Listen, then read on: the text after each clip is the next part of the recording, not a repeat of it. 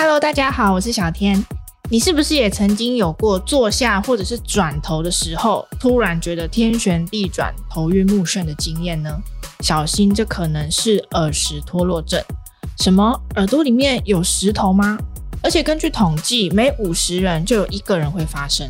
今天我们邀请到脑神经科的专家林俊仁医师来接受访问。医师好，小天好，大家好。医师教你头晕、晕眩该怎么样自救呢？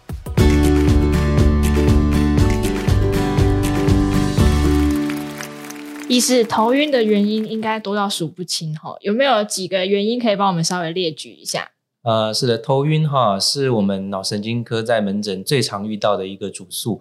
那他头昏，其实我们台湾人呢习惯把头的不舒服，只要不是痛的哦，都把它讲成头昏。嗯，对。那对，所以不是非常的有特异性哦。那但是头昏大致上可以区分成简单的两大类，一类就是。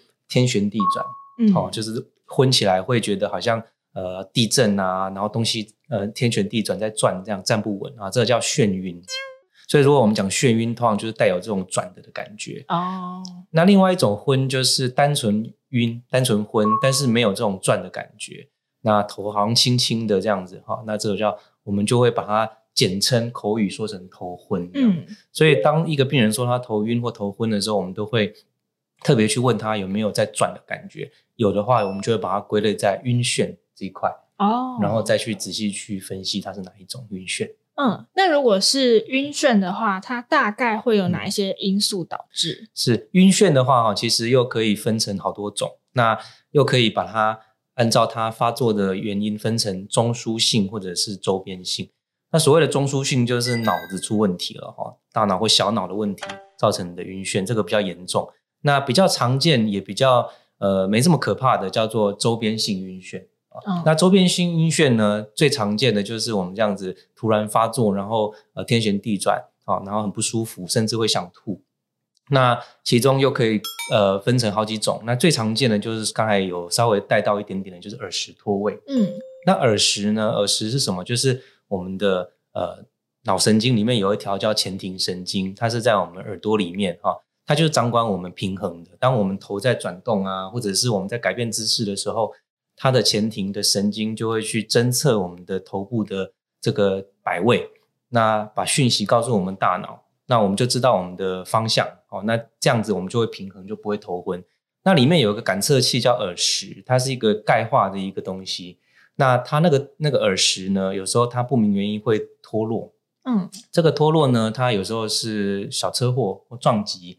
但是大多数是没有原因的啊，它可能脱落，或者是有一点点剥落了。那这个耳石的脱落的这个小屑屑呢，就在我们那个回路那边哦，三半规管那边一直绕，一直转，一直刺激，然后所以你就会头昏。那这种耳石脱落的头昏呢，就是它会很晕，非常晕，而且是急性的发作。然后呢，你没办法张开眼睛的，眼睛只要一张开就会天旋地转。所以这样的病人呢，一发作的时候就是眼睛闭着，然后头不能动，然后。甚至只能坐着或躺在床上，嗯，然后，然后只要一移动，就又诱发一个很严重的晕眩。那通常是怎么样的病人会发生这样子的状况？有没有什么就是好发族群？嗯、是，其实呃，好发族群不是很明显的有一个特征了哈，但是经过统计，大部分呃比较多是年纪稍微大一点哦，然后女性也稍微多一些些哦，然后也有一些统计说。呃，这个糖尿病的人啊，哈，或者是这个嗯维生素 D 缺乏的人，好像稍微高一点点。哦、那但是不是很明显，所以其实每个人在中期医生都有机会会发出这个这种的晕眩。嗯，那如果是关于耳石脱落的话，医师通常是呃有哪些治疗方式？因为我记得医师好像有提到一个自救的方法，嗯、是一个复位术。是。耳石脱位就是最常见的周边型的眩晕了，它是算良性的哦，那只是说它发作起来很可怕，嗯、就是病人都不能动。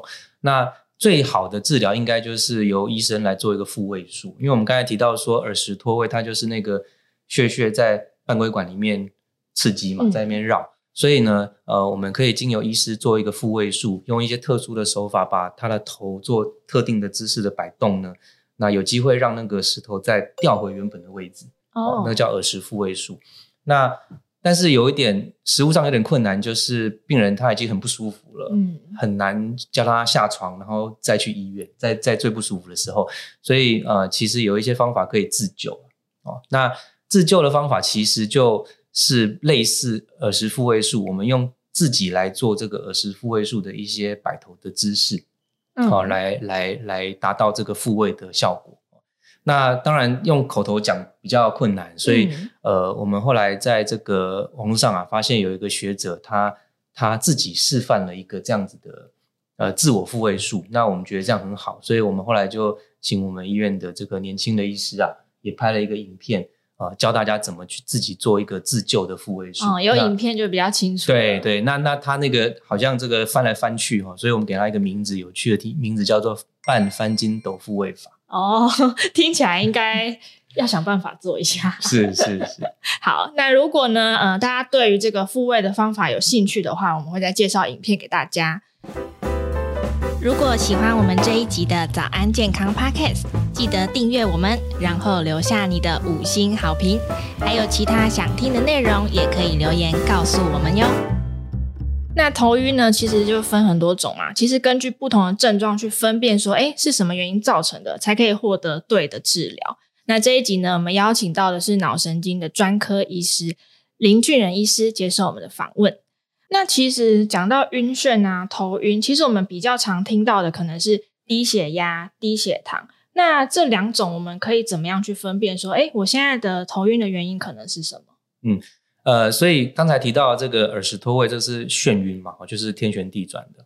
那如果没有带有天旋地转，那头昏昏的哦，甚至有点有时候快昏倒这种感觉，那就就有很多其他的原因。嗯、那像刚才小天提到的这个呃血压过低呀，哈或什么的，这种就是它不会带有眩的感觉，它可能就是头昏，然后呃呃好像眼前快要一黑，要要要要跌倒了哦那种感觉。那这种常常尤其是会发生在一个人刚坐着、刚站起来，或者是躺着刚起身的那个时候，哦、呃，改变姿势变成直立的那个时候，有时候会出现。嗯、那这个很常见，叫做直立性的头昏，嗯、或叫做姿态型的头昏。那就要去看看他是不是有一个姿态性低血压的问题。嗯，哦，这病人可能平常血压没什么大问题，但是一直立站起来的时候，血液往下肢去堆积的时候，脑部的血不够，就造成这个姿态性的头昏。那是不是还有一些是跟脑神经的病变有关系？对，那如果说这个嗯，有些疾病呢，它本身它是脑神经的那个疾病，但是它以头昏来当做其中一个症状，那有可能会用头昏来来来表现啊，比如说、嗯、呃小脑的病变啊，哦，或者是呃某种这个帕金森氏症啊，一些非典型的帕金森氏症啊，或者一些更特异、更更少数的这个。呃，小脑萎缩等等的，它也会以头晕来表现啊。不过这种的病大概就不会单纯只有头晕了，通常还会有很多其他、哦、其他的症状，对其他的神经学的症状。那这种呢，就是属于我们刚才提到中中枢型的头晕。嗯，那假设医师刚刚提到了这么多的病症都把它排除了，是不是有可能是我们平常压力太大也会让我们头晕？对，就是刚才讲这么多哈，那。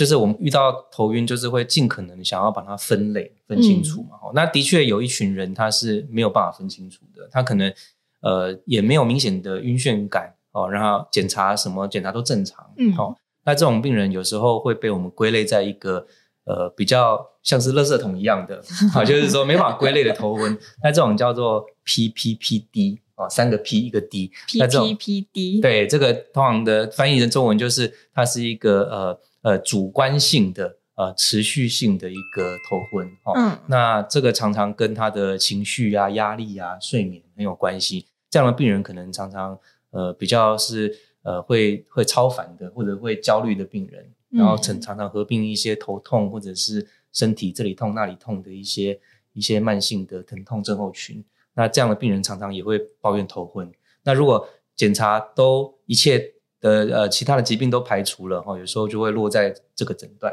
啊，那就可能就要整整体性的去考量他其他的症状，然后给予相关的治疗。那如果病人问说，医师，那我这一种的头昏到底要怎么办？医师通常会怎么样给予建议？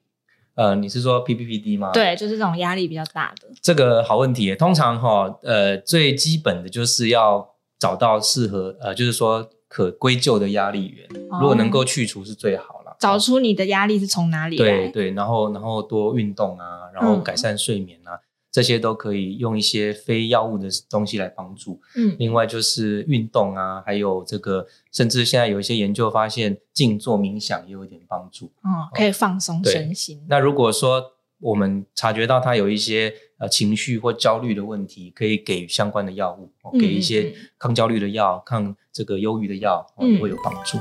好，那医师，问题来了，假设今天当我们嗯、呃、觉得晕眩的时候。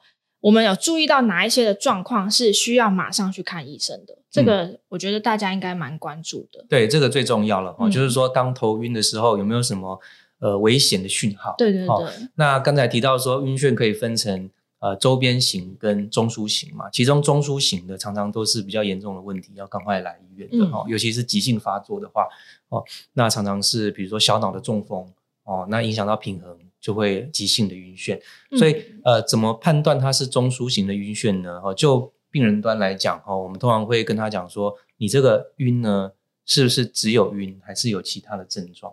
啊、嗯，因为会造成头昏的这个中枢神经的问题呢，通常它常常会合并其他的症状，嗯，啊，比如说小脑的中风、小脑的出血，它常常会合并这个呃讲话呢，呃口齿不清，或者是他的。呃，步态是不稳的，他走路可能会摇摇晃晃，或者是他手拿东西会拿不准，比如说他要拿桌上这支笔，他会对不准，哦，哦，会有这种协调困难的问题。